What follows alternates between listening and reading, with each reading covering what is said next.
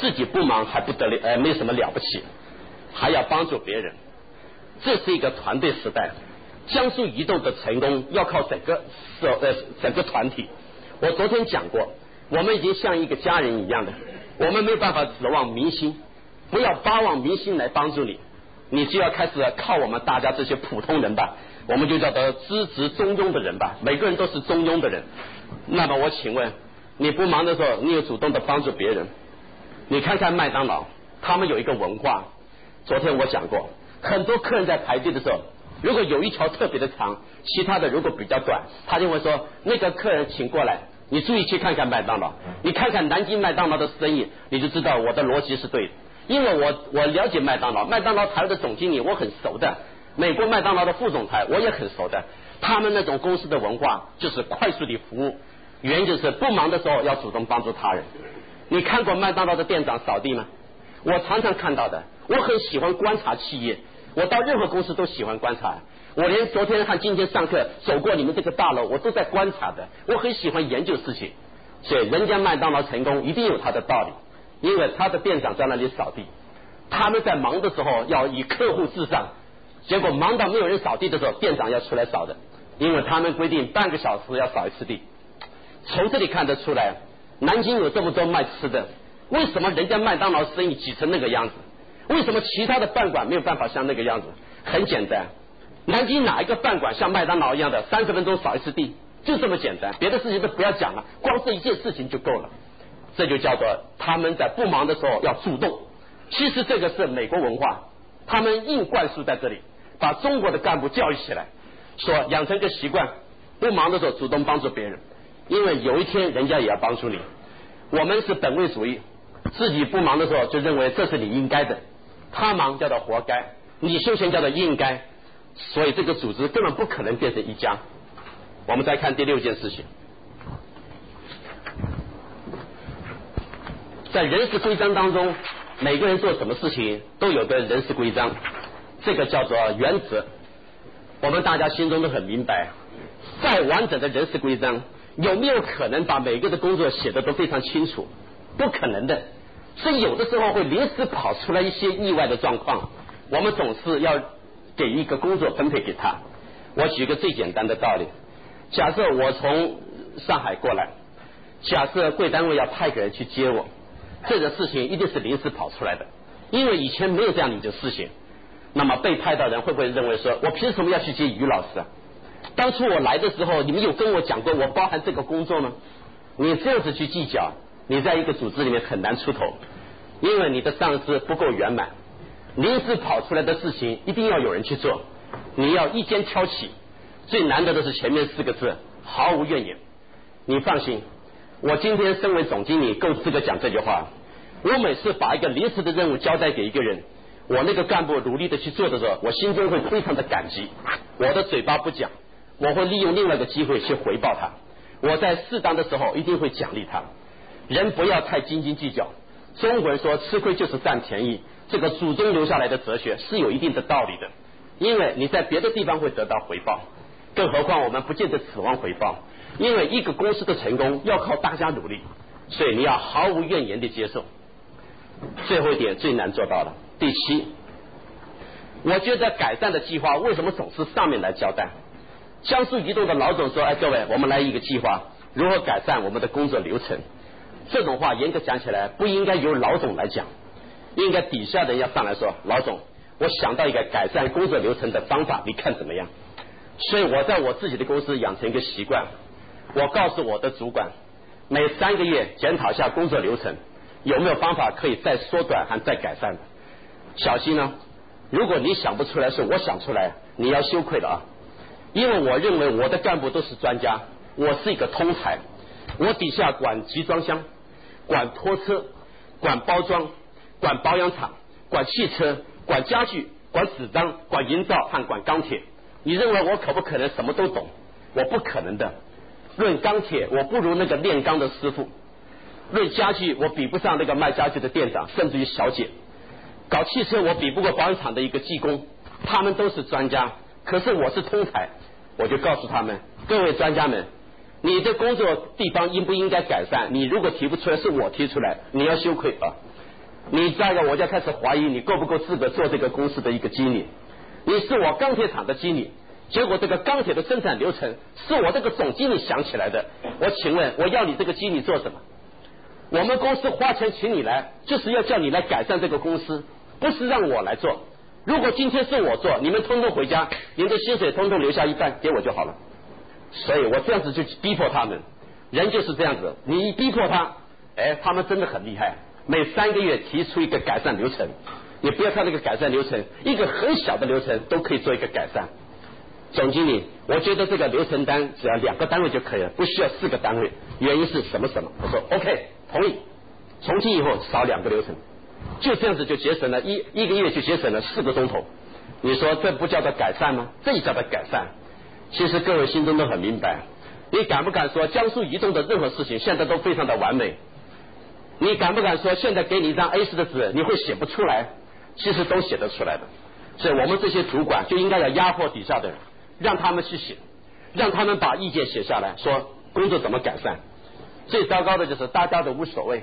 哎，反正不改善更好，就按照现状。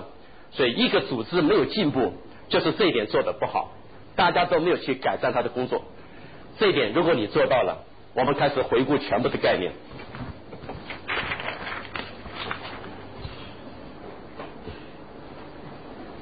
我在讲这个总结以前，我讲一个例子。我有个朋友在柯达，他说他有一次跑去找那个老外。说我来柯达公司已经两年了，都没有加薪。你猜老外怎么回答的？那个是一个姓曹的一个小姐，曹小姐，你很努力，我也知道你天天上班在人前，下班在人后，但是你那个工作没有价值。我们柯达公司给薪水是看价值，你就是做一百年，最多也只能拿这个薪水。你要努力的升，要跳一个更高的职位。做一个更有挑战性的工作，所以一辈子干门卫就是门卫的薪水，一辈子炼钢就是炼钢的薪水，因为你自己不能超越你自己。你看那老外讲话讲的多好，所以一样的道理。江苏移动底下这么多干部和职员，请问每个人他的贡献是什么？那江苏移动按照这个贡献支付薪水，就这么简单。努力是你的本分，但是价值只有这么多，价值只有这么多。所以啊，你的上司看你就是这样子看的。第一个，你有多少价值？今年时间过得真快，刚刚说 Y 二 K 千禧年两千，全世界都在庆祝。中国北京在千禧年开始的时候放烟火。好，现在你看时间过得真快，今年已经去掉一半，很快就到今年年底。我每年都做一件事情，你知道吗？我现在五十三岁了，还在做这个事情。就是明年还有没有被利用的价值？我常常这样子检讨我自己，我有什么可以被人家利用的价值？我年轻的时候常常觉得被人家利用是件难听的话，现在年纪大了，这些话喜欢的不得了。这家伙利用我，哎，你要搞清楚，你还有点被利用的价值。要是有一天人家说那个小王，我想了半天不知道怎么利用他，你就完蛋了，你这辈子叫做没有价值。所以留在江苏移动，要先问。江苏移动留下你，价值在哪里？你只要想到你自己有什么被利用的价值，你就可以一直待在这里。有一天想到自己都想不出来有什么被利用的价值，你大概就不能待了。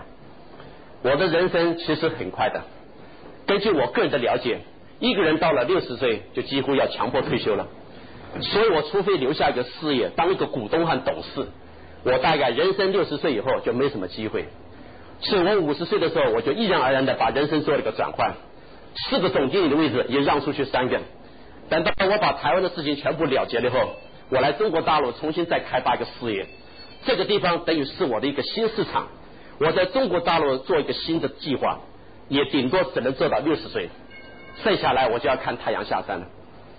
一个人如果活到九十岁，别以为他的工作做到九十岁，我告诉你，六十到九十这三十年可能是一片空白。我现在有危机感。所以每年都在想，为什么地方被人家利用？这就是我们所谓的上司看我们的价值在哪里。好了，简单的复习一下。第一个，当你做一件事情的时候，不要做完了再讲。你们稍微了解一点几何原理都晓得，那个量角器在圆心那个地方如果差十五度，那个角度其实是很狭窄的，但是到了圆周那边就很长了。如果这个量角器一直拉的更长的时候，那个圆周就更大了。这就证明小小的一点误差，到了后面会非常的深远。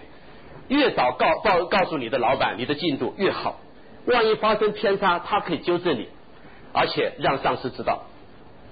第二个，人家问话答的要比问的话还多，答的比问的还要少，叫做让人家忧虑，不是一个做干部应有的心态。第三，每天努力的学习。经常的上课，努力的读书，跟上你的上司，他讲的话你能够马上就懂。他的脑袋跑到二十公里以外，你最起码要追到十五公里。他都想到五十公里，他已经想到武汉了，你还想到合肥？他就冲到拉萨了，你还待在成都，这表示你跟他的差距越来越遥远，他没有办法提拔你。第四个，人家批评你要认错，但是最有本事的人是不犯第二次。老总，你放心，这辈子你第一次看我犯这个错，恐怕也是最后一次了。你的老总就说要的啊，敢讲这种话要的，你敢发这种誓吗？这辈子你是最后一次看我犯这个错，不容易啊。这种道理讲的很轻松，做起来真的很难。不然孔子不会这么称赞他那个学生。第五个，不忙的时候主动帮助别人，叫做团队精神。我们等一下会讲什么叫做团队。第六个。人家给你临时派个任务的时候，要毫无怨言的接受。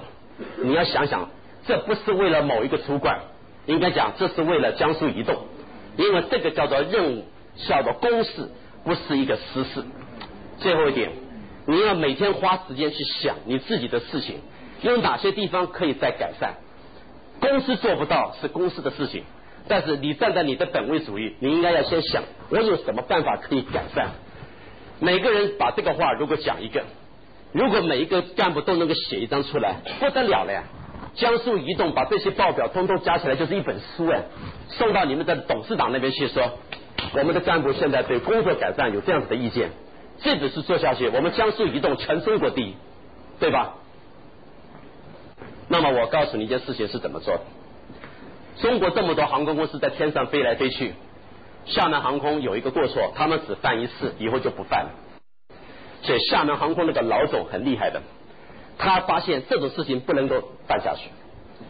飞机起飞到天上以后，有一件事情是不得了的，叫做那个轮子收不起来。什么原因？那个插销没有拔起来。结果那个飞机从天上又开始下来，把插销一拔，然后就开始在这飞上去。你认为这样子上下一下要花多少汽油？五百磅。五百磅的汽油就这样子烧光。我是航空公司出来的，飞机最消耗油料的地方就是这个地方。上天汉下来的时候，那时候最厉害的，烧油烧的最厉害。真的飞到两万英尺的高空以后，由于大气浮力，他们的燃料会节省很多。结果厦门航空写了一个标准计划，他们从今以后规定，那个拔插销的人拔插销的时候，那个手要抬起来，那上面有个红色的丝带，然后后退十五步。当他后退十五步的时候，那个飞机师会看到他的手要这样表示 OK，I s a w 我看见。飞机师的手一抬起来，那个拔插销的手才可以放下。飞机师只要一 OK，那个开飞机的那个拉飞机的人就会看到，他就开始发动他的引擎，慢慢把那个飞机开始往后拉。厦门航空因为这件事情，一年节省两千磅汽油，因为从来不犯任何过错。结果他们写了四张 A 四的纸，如何作业？没有想到越写越有兴趣。现在有机会到厦门航空去看看他们的总公司，那个标准作业规范一共写了四十七本。从今以后，厦门航空任何事情都不再讲话，他们叫做默契。犯了错，把那个绿色的拿过来，第六本一翻，赵组长，这是你的错，就这么简单。那四十七本通通分成颜色，绿色的叫做航管，红色的叫做飞安，蓝色的叫做人事。黄色叫地勤作业，通通写标准作业规范。以后厦门航空通通不讲话了。这边我插一个小小的例子。我的外祖母是宫廷里面的人，我昨天也提过，我母亲姓爱新觉罗。她跟我说，电影上面和电视当中所演的那个宫女，其实都是给观众看的。我妈说，真正在清朝的宫廷里面，紫禁城里面是非常安静的，没有任何声音。做事情完全凭默契，太监都没有声音的。慈禧太后吃完饭以后，太监出来只做一个动作，什么都没有，把左手打开，把右手的十六个中指并起来，这样，意思就是上茶。慈禧太后吃完饭以后要上茶的，那个茶该上什么，怎么样子上法都有标准作业，连问都不用问。茶下去以后就是上水，连话都不用讲就知道，因为慈禧太后吃完茶后要漱口，那水里面还要飘六片莲花，呃，莲花。慈太后六片莲花的水漱完口以后，太监就出来上烟，给慈太后上烟的时候要走他的右边，那个火星子一滴都不要滴到他的衣服，否则不得了，所以一点声音都没有的。整个清朝的紫禁城里面没有任何声音，这叫做默契。以后你们的老总一出来，就要知道什么事情，对吧这叫做默契。你想想看，一个企业能够做到这种地步，多厉害啊！那就是因为每个人都能够改善他的计划，做到最后变成完美，那真的就叫做默契。好，我们用一个地方做这一段的结束。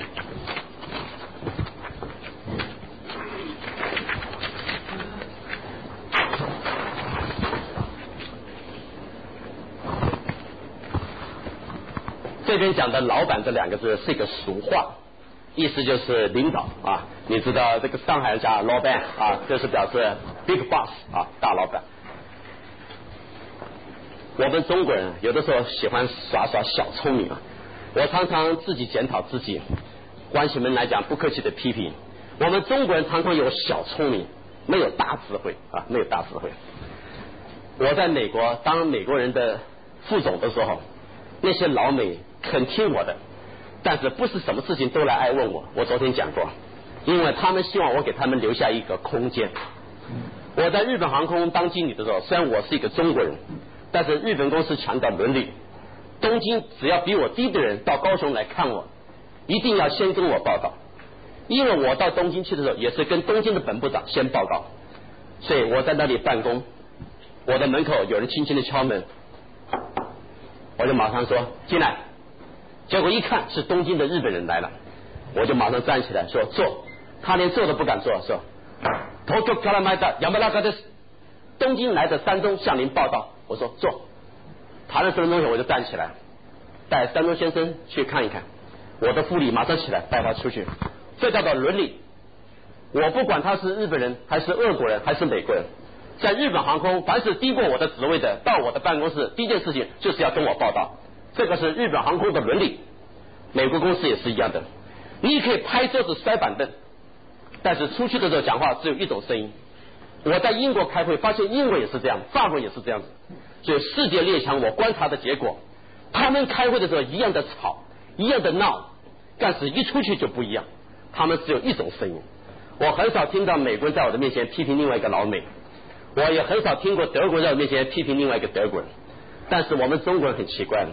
一开会都是沉默的，拥护领导中央就这样子哎，一出去他以为他是谁，对不对？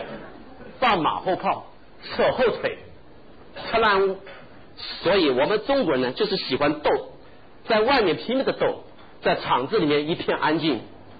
人家日本人、美国是在厂子里面拼命的拍桌子、摔板凳，出去其实只有一种声音，就是不够服从老板。在日本航空，一个公文重要的上面要盖十七个章，结果有一次我们开会，有一个人没有盖，摔得上他没盖，结果我们支店长就跟他说：“你为什么不盖章？”他说：“我有我的意见，我反对。”OK，我们就散会了。散会后那天晚上，没想到我们支店长找他吃饭，我刚好也在应酬，不同意不同桌，我看到他们在角落当中。凭我对日本的了解，我们支店长就是这样跟他讲话的。赛德上，大家都同意了，为什么你不同意呢？我不要，我不要。而且在没有更好的方法前，这就是最好的方法。我不同意，我就是不要。没有关系，慢慢的熬，慢慢的熬。到了晚上一点钟了，大概喝的也差不多了。最后他就想了，好吧，我试试看。OK，有戏。到了第二天早上。我们支店长就把公文拿去了，塞德长，昨天晚上一点三十二分，您说要同意的，还记得吗？章一盖，从今以后闭起他的嘴巴。在日本公司公文上面盖章，表示要支持。凡是盖了章以后出去没有做的，叫他叛徒。从那天开始，塞德上就没有再讲一句话。所以这是他们成功的地方。中国大陆很多日本商人，Sony、Toshiba、National、NEC、Mitsubishi、Marubeni 都在我们中国大陆。你看看那些日本鬼，他们做事情，他们关起门来不管怎样的吵，拍桌子摔板凳，出去以后对付中国人只有一种声音，这是他们成功的秘诀。美国人、英国人、德国人都是这样，我们向来都不是，表面上很和谐，其实出去有太多声音，所以不够服从老板。我刚才讲过，你要在超越你的老板以前，你要先学习他，学习到他跟他一模一样，你再超越他。那么在没有办法学到他那么好以前，我建议你先服从他。我们来看第一件事情，老板绝对不会有错。他今天当你的老板，他就是不会有错，你就相信这点就没错了。第二，如果发现老板有错，一定是我看错。第三点，如果我没有看错，一定是因为我的错才害老板犯错。第四点，如果是他自己的错，只要他不认错，那就是我的错。第五点，如果老板不认错，我还坚持他有错，那就是我的错。最后第六点，总之老板绝对不会有错，这句话绝对不会错。这其实是一个笑话，你知道的。我们写成这个样子是要体会对老板的一种支持度。江苏移动成不成功？人家是先看你们之间的表演，你们之间内讧，人家很快就知道的。这个市场当中没有人是瞎子，大家一看就知道江苏移动发生了什么事情。你们那一个小小的摩擦传到市场上去，就是一个很大的故事。你放心，有人在研究你们的。昨天就讲过，你不知道的事情，你的敌人会告诉你。所以你在巩固领导中心、团结这个团队以前，我们最重要的是先要求理念，大家要。一致，再出去打仗，在家里面就乱七八糟，出去是不可能打仗的。所以这些听起来有点像笑话一样的话，其实给我们一个反思，就是一个触动。所以你看，话能够讲到这种地步。这边我用一句话给各位做一个奉劝：这世界上很少有人是把老板干掉升起来的，永远不要指望干掉经理以后你干经理。我干掉副总了，你干副总；我干掉老总了，你去干老总。因为这样子成功的人很少，通常都是你先帮你的老板推上去，于是你自己再去坐他的位置。所以悲哀呀！有的时候我们升不起来，是因为底下没有人起来。总经理会跑过来跟你说：“那个罗经理，我没有办法升你，因为你一升起来以后，你底下没有人可以替代你。你看看这种话悲不悲哀呀？所以我们要一直安排底下的人。”把他们教育的很好，让他们随时可以接我们，我们就可以告诉老总说：“老总，我可以升起来了，我的接班人都已经准备好了，我已经闲了很久，在等这个机会。”你可以这样子讲话，对不对？不然你凭什么叫人家升你呢？所以我们应该先训练底下的，再让上面那个残废。你一定升啊！虽然升官不是一个人唯一的志向和人生的目的，但是毕竟它是一个成就。人能够被赋予更高的任务是一种光荣嘛，对吧？就怕人家连赋予给你这种机会都不愿意。好了，这样的事情我们都了解以后，可以开始来研究一下团队的问题了。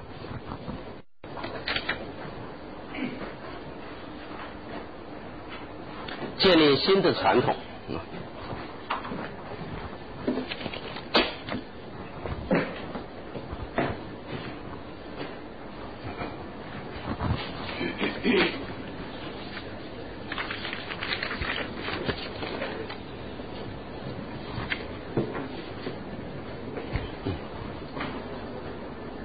如果把江苏移动拿出来看成一个事业，第一件事情是上面那一句话，在建立新传统以前，上面的事情告诉我们的是要又快又好又省。在这个世界上面扮演竞争者，其实只有两句话：第一个，你的东西跟别人有没有什么不同？这个是左边这一块；第二个是你的东西会不会比别人便宜？这是右边这一块。就这么简单，就这样子简单。来，我们回到一个刚才讲过的例子，麦当劳跟肯德基有什么不同？告诉我，麦当劳跟肯德基有什么不同？答案是没有不同。为什么？麦当劳想的每件事情，肯德基都想过了；肯德基想到的每件事情，麦当劳都想到了。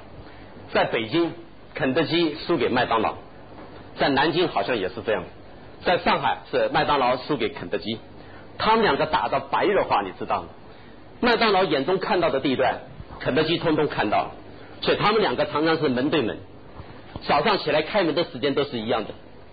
两边在开门的时候，两个眼睛充满血丝看着对方，这样的开门，对吧？南京、上海南京路发生过一件事情的，可口可乐跟百事可乐两个干起来，早上为了送货，差那么一秒钟一样的，那个车头跟车头几乎撞在一起，要挤那个巷子里面去，因为可口可乐后面有两千五百瓶准备要送上去，那么另外百事可乐上面有三千瓶，马上要冲进去。大家互不相让，结果两队人马干起来，五个打群架。后来大哥大打过去，双方再增加人马，四十个干起来。请问为什么竞争到这样子？因为可口跟百事喝起来几乎没有不同。我一个同学跟我说，我最喜欢喝百事了，它的味道甘美而醇香，讲的跟真的一样。我马上冲出去买了几瓶可乐，把它倒了十杯。听说你很喜欢喝百事。来，这里有十杯，喝喝看，哪些是可口，哪些是百事。那家伙还真的给我一杯杯的尝一下，告诉我哪几杯百事，哪几杯可乐。我说错了，全部可口。这就叫做心理感觉。所以一个东西到底好不好，客户满不满意，是他在决定，不是你在决定。你知不知道肯德基的主管每天都强迫要吃麦当劳的？麦当劳的主管每天吃肯德基，他们非要吃出对方有什么问题。结果肯德基出了个辣炸鸡，麦当劳马上就有辣炸鸡，对不对？炸鸡。结果肯德基，你猜他怎么讲？肯德基在上海马上告诉上海人，麦当劳是大辣鸡，我们是小辣鸡，因为上海人吃辣不像四川跟湖北，马上就打他。结果上海就马上传出去了，说麦当劳的是大垃圾，肯德基的是小垃圾。于是肯德基又开始打麦当劳，结果麦当劳又开始败不复活。你猜他怎么打？我们的大垃圾是天然的纯辣椒，肯德基的是合成辣椒，就在这干呢，干到火热，所以一个市场到了最后几乎没有分别。话讲回来，江苏移动有什么差别？你的东西跟别人有什么差别？讲，其实到了最后都快要讲不出来。南京有这么多饭店，什么四星五星都有，我请问两个一样的四星有什么差别？到了最后，我坦白讲，就只有一个差别，叫做人的差别。所以江苏移动其实真正的差别是各位这些人力资源，是你们有差别，你们那个东西其实已经快要没什么差别。全世界的 GSM 已经差不多了，全世界的功能都已经发挥到极致。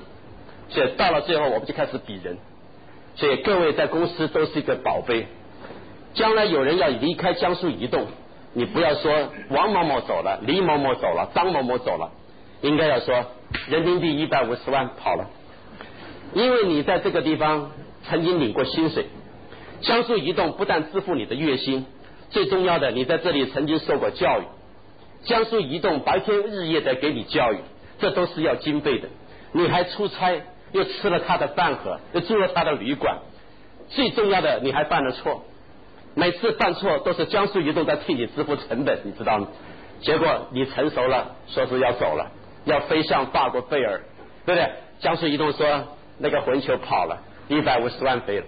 所以你们在江苏移动里面都叫做资产，你们都是宝贝，每走一个人都是江苏移动的损失。这种观念叫做人力资源会计。现在我们就是这样。所以日本人、美国人跟德国人，你注意看他们公司的老干部很多。并不是因为吃闲饭，而是公司的资产舍不得让他走，在这里不停的教育他们，因为这都是活的宝贝。硬件我昨天就讲过，没有什么稀奇。上海浦东盖的那种大厦，大厦全世界都会盖。东京跟纽约那种房子比我们上海浦东不晓得要高多少，但是人家从来就没有来看房子的。老外在南京，你看过几个老外在你们南京是一天到晚到那个大楼？人家都是冲到那个玄武门那边去拍那个城墙，人家认为南京值得看的是那些东西。你说我讲的对吗？所以江苏移动有什么东西让人家学？有什么东西是跟人家不一样的？不是你那个硬件，你那个设备人家都有，所以大家在火拼。就拿上海贝尔来讲，他的华为，他的竞争对手也是很可怕的，大家火拼呢，我们就开始看谁积极嘛，谁做事有效果。所以这就是表示我们要速度快，要品质好，要成本节省。可口跟百事既然是已经喝的差不多了，我们就开始比赛谁便宜。你猜弄到最后他们比赛怎么比？可口可乐就把他的可乐从美国浓缩送到这里。你看看那个狡猾的美国人，他就是不教我们中国人那个可乐是怎么做的。所以你们千万不要以为那个可口可乐是我们中国人做的，不是美国浓缩的。拿到这边以后，再给它加上水，掺水以后给它稀释，然后给它装上瓶子。老美在那个地方已经想到没有办法再想了，就要求中国人在这个地方替他装瓶子。结果想到最后，就想到，哎，可以把瓶子节省点，就把那个上海纸浆做瓶子的叫去了。你的瓶子贵了一点，我的对手百事可乐拼命打我，便宜点。子江说我已经不能再便宜了，那你可以不做，你回去考虑考虑。马上电话就到了，我同意，我同意，当然同意嘛。上海纸浆就打电话给那个卖塑料的过来开个会，便宜点。他压我没办法，哎呀，便宜点，你可以不卖。结果那个电话也来了，说同意。没多久，可口又叫去了。我觉得你还可以再稍微的压缩一点，就这样子的压缩，一直压缩。结果现在那个可口那个塑料瓶是当初价钱的一半，厉害吧？砍到一半。既然上海纸浆还在那里继续的卖，这就证明大家都在压缩成本。所以日本人讲的对，一个东西卖到最后。实在没有办法去比品质的时候，就开始比价钱。中国大陆有个日本车，你一定听过的，叫 Lexus，我们这边翻成凌志。那个车子有个外号叫做 Japanese Benz，日本奔驰。它的品质跟德国的奔驰差不多，你知道吗？那个日本的 Lexus 凌志能够卖到跟德国的奔驰一样，让德国人大吃一惊。最可怕的是，它的价位比它还要便宜十万人民币，厉害吧？跟德国奔驰三零零的性质相同，凌志四零零跟德国奔驰的三零零差不多性质完全相同，价钱还要便宜十万人民币，所以弄到德国人真是痛苦的不得了。因为日本丰田一直往上升，结果逼着德国的奔驰往下降。德国奔驰从六零零五零零一直降到一九零，现在开发一六零跟一五零，结果跟日本的 Camry 重叠，他们两个在市场当中开始火拼。那个外号听说叫做日本奔驰，拿来跟这个德国的奔驰在亚洲打，所以他们两个竞争到白热化。最后德国奔驰下达一道命令，因为我是卖汽车的，西元一九九九年到公元两千零四年五年当中裁员四万，裁员四万。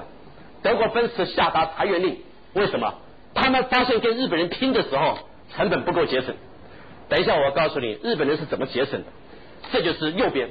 想办法缩减你的周期和成本，左边想办法提高你的客户满意度。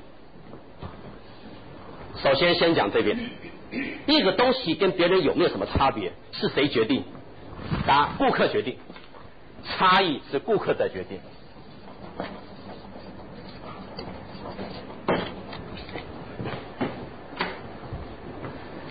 我说满意就满意，我说不满意就不满意。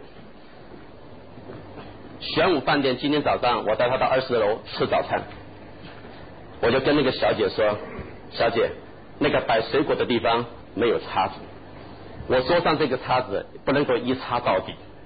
刚刚擦过油条，后来又擦萝卜糕，后来又擦绿豆稀饭，现在还叫我擦西瓜。”他说：“先生，原则上面自助餐厅都是一根叉子。”我说：“不，我吃过很多自助餐。”通常他们都有的，他马上追补一句话。不过先生，只要您要求，我会非常乐意地替你送上。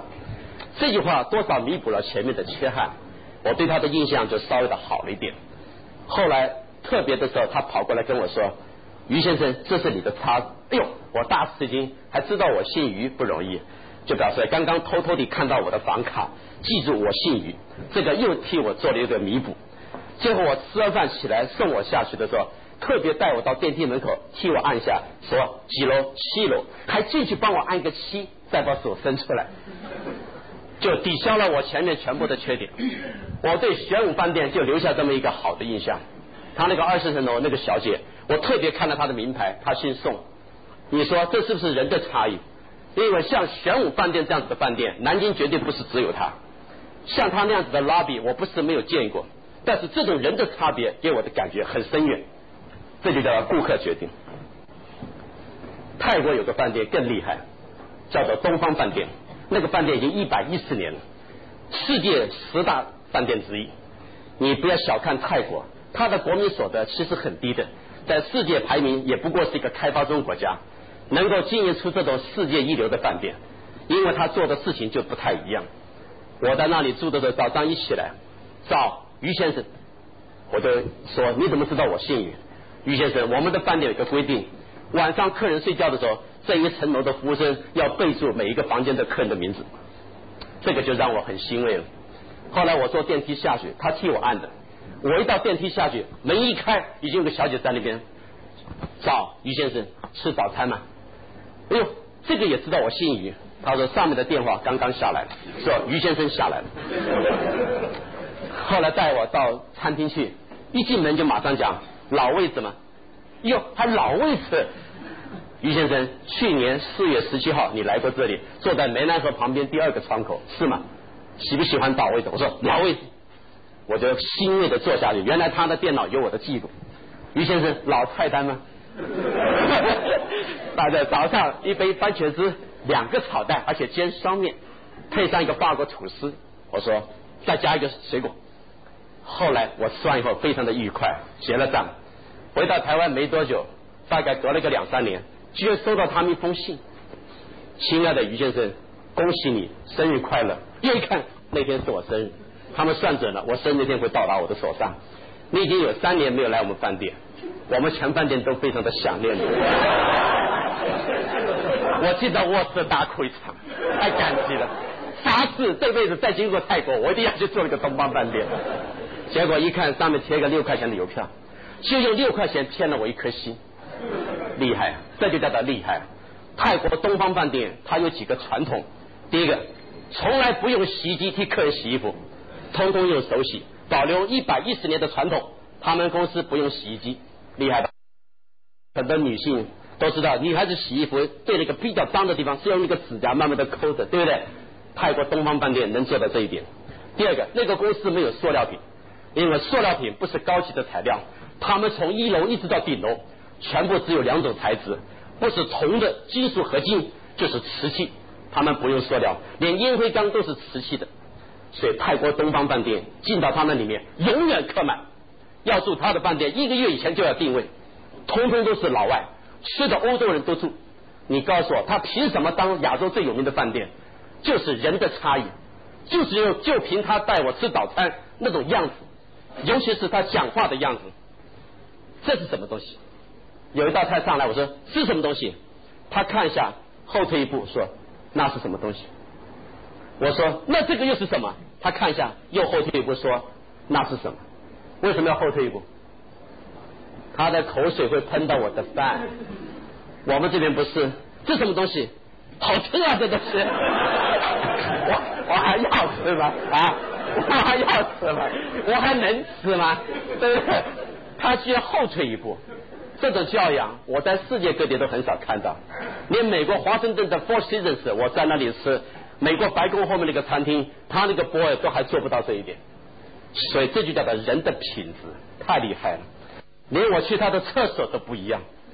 我在那边上小号，在那边一上，马上开始有人在后面替我按摩，在这里按摩，我都上不出来，你知道吗？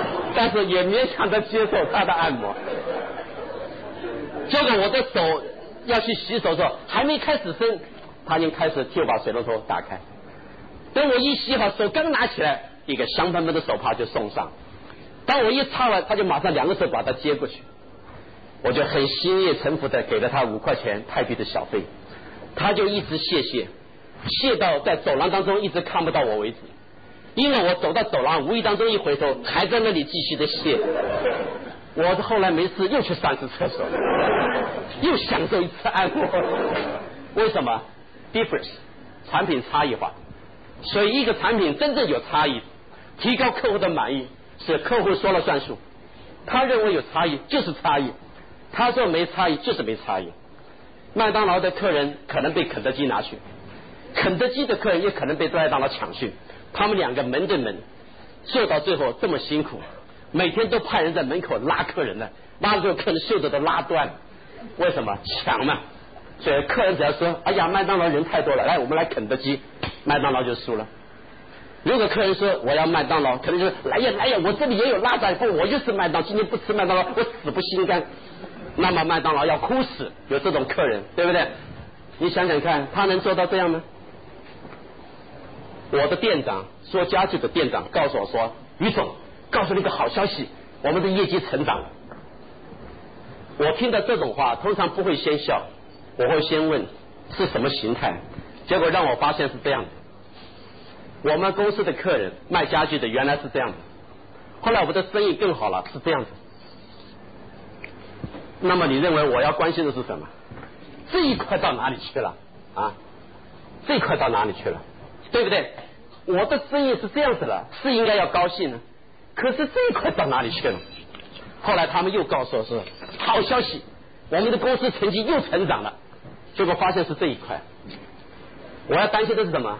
这红的通通不见了，对不对？连那个绿的都去掉了一半。原来啊，我们尽是卖新客户，老客户跑掉了，老客户跑掉，这就叫做把南京人通通骗光了，生意就结束了。如果我在南京做生意，对不对？做生意不可以这个样子，进来一个宰一个，宰到最后是宰光了，最后整个南京说千万不要相信那个江苏移动啊，专门坑人的，我被他坑过一次。好，这一辈子你这次生意就永远光了。等到这个咖啡的做完以后，再也没有客人的时候。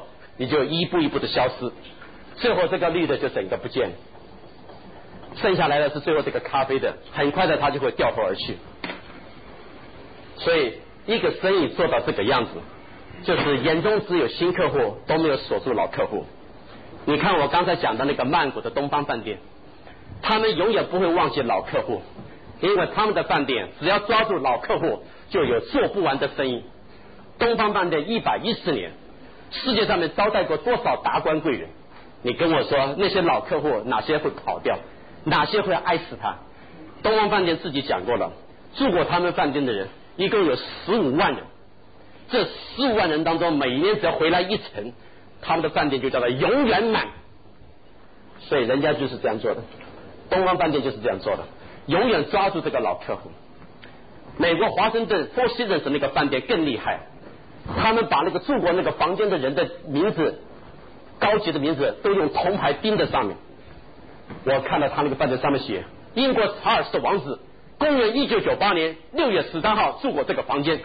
乖乖，这个房间进去不得了啊！想到那个床，查尔斯王子曾经躺过的，对不对？上面有写戴安娜王妃，公元一九九多少年又在这里住过。上面写荷兰女王，公元多少多少年几月几号在这里住过。他的房间的那个漂亮的那一层楼上，通通都钉满了铜牌。有个房间好厉害啊，像总统套房一样，上面钉了十二个牌子，包含台湾那个中华民国的副总统陈诚都住过这个房间。我看到他的牌子钉在上面，所以一个饭店做到这个样子很吓人的。那个上面像贵宾一样的永远住满，因为世界名流都住在那里。他们就是这句话，抓住老客户。所以做生意要记住这一点。南京人的人口不是无限大。世界上面的客户也不是永远这么多，你呢就是要抓住你的老客户，剩下来的就是埋怨、抱怨啊，客户通通都是抱怨的，这点我们承认。重要的是他的抱怨你处理了多少？根据市场学的调查，会抱怨的客户是好客户，回头的机会有百分之六十五。会抱怨的客户是好客户。会回头的机会有百分之六十五，问题是我们都不太会处理。柯达公司请我去上一堂课，专门上如何解决客户抱怨，讲两天，包含如何去听电话都要训练的。他们就发现，柯达公司在中国是中国最大的胶胶片工厂，能够把他的柯达胶片在中国卖到这个地方，你可以想象出来，他的生意好的不得了。但是可尼卡现在来了，萨库拉也开始上岸，夫妻也开始打他，于是柯达公司有危机感。我发现那个早期来到中国的外国大企业，像 IBM、像西门子、像飞利浦、像柯达这些有名的大公司。他们现在都开始有危机感，因为中国的门户要开放了，连台湾人现在都想上来。中国大陆有个康师傅，提起来无人不知。在台湾，其实他是个不怎么样的公司。他们康家三兄弟利用统一企业在中国大陆打下来的一个经验，就趁机而入。结果统一在中国出了一个小的状况，就回去了，没有做。结果康师傅在这个地方一家伙就搞起来，这叫做机会抢得好。七年来他一直不断的成长，现在大江南北都知道有康师傅。他没有想到这个市场不是他永远可以吃的饭。结果康师傅跑到台湾去买了台湾的味全股票，没想到那个股票现在崩盘。结果康师傅一下子资金就紧缩了，回头来求中国银行不要紧收他的贷款。中国银行也很奇怪。非常的聪明，一看到他不对劲，就开始抽他的银根。结果康师傅回去求统一，你没想到吧？统一讲了，要借钱可以，我们对完全借钱没有兴趣，拿你的股票来换。结果康师傅把他的股票报出来送给统一，统一就开始拿钱去吃他的股票。现在统一开始回头，统一讲了一句话：我其实对康师傅的股票没有太大的信心，我是要干掉他，这个市场我要。所以康师傅派了十个代表住在北京、上海跟广州，每天吃康师傅，天天吃，要吃出来有什么问题？结果吃出来了三个问题：第一个包装不好，第二个牛肉太小，第三个内涵不够，价钱偏高，统一杀他。现在统一一上岸就干掉康师傅三分之一的市场，发誓今年抢一半的市场，所以康师傅有危机感。他在中国大陆七年。才两年就被人家干成这个样子，你认为他会不会非常的害怕？所以这个市场大家要抢，所以客户的抱怨要摆在心里。他第一次抱怨，你要解决他的问题；他第二次抱怨，他对你开始灰心；第三次就突然间没有声音，他从此不再来。所以你看，我们做移动电话的，Nokia、摩托罗拉、Siemens、Ericsson、爱立信也好，西门子也好，摩托罗拉也好。你跟我讲谁最厉害？通通都很厉害。Nokia 天天在想打摩托罗拉，摩托罗拉就天天去干那个西门子，所以他们就一天到晚在解决这个问题。客人就开始抱怨你的网络不好，你的收信不好，他们就想办法增加他的基地台，就是要解决客户的抱怨。最后我手机送你，你看现在的手机多便宜，在台湾手机一块钱，一一块钱要拿拿去。哎，我就是抢后面，所以现在台的手机通通都是一块钱，所以这就表示说大家要吃这个大饼，你就开始看客户的抱怨。结果 Nokia 在台湾成立了一个客户抱怨部门，打电话去抱怨的通通免费，电话费通通免，长途全免，而且凡是来抱怨的有道理的赠送奖品。如果想要坐汽车到他们公司去骂的，计程车费、出租车费他们付，替你付完进去说骂。开始骂吧，然后底下人就开始记录，骂得好，骂得好，骂得好。临走前又送一对马克杯，哎，只要能够替他们公司贡献意见的，通通都是他们拥抱的客户。听说要骂，赶快带到贵宾室让他骂。长毛地毯铺在底下，咖啡泡起来，点心送上，派出经理坐在旁边，仔细的听骂什么，然后忠实的记录。这个样子抢市场，还跟摩托罗拉打这个昏天黑地。所以客户的抱怨，现在大家都是看成重点。柯达公司为了这个事情，专门成立客户投诉部门，就是来解决客户的问题。他们说，一个会骂的客户是跑不掉的，因为你让他骂个够，而且解决他的问题。骂了以后没有声音的，马上就跑，这就是所谓的客户问题。解决了这个以后，剩下来的是右边，来谈我们刚才的例子。日本丰田汽车是怎么能够缩减它的成本？打那个德国的奔驰，它如何能够节省它的费用？这个我们刚好现在是十点半，我们休息一下，我们等一下来讲这个部分。